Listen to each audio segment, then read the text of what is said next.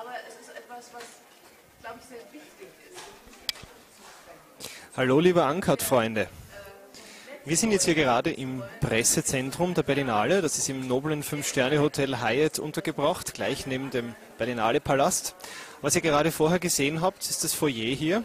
Und äh, hinter uns äh, findet gerade die Pressekonferenz statt zum deutschen Festivalbeitrag Kirschblüten, Hanami, mit Doris Dörrie als Regisseurin, die ihr da gerade auf dem Monitor gesehen habt, und Elmar Wepper und äh, Hannelore Elsner in den Hauptrollen. Ein ganz ein wunder, wunderschöner Film und ein ganz ein starker deutscher Beitrag für den Wettbewerb.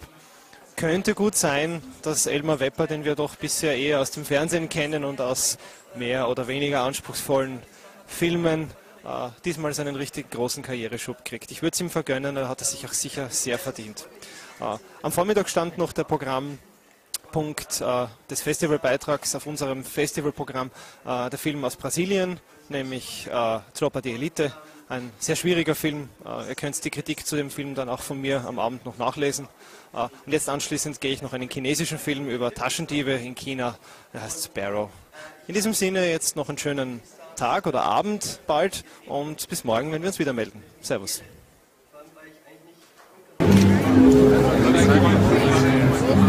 Oh,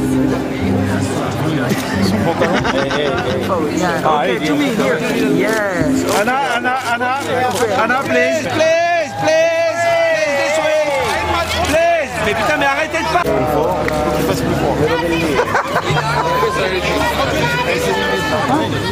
Hey, first. was man irgendwas ins Ohr pushen muss, was überhaupt nicht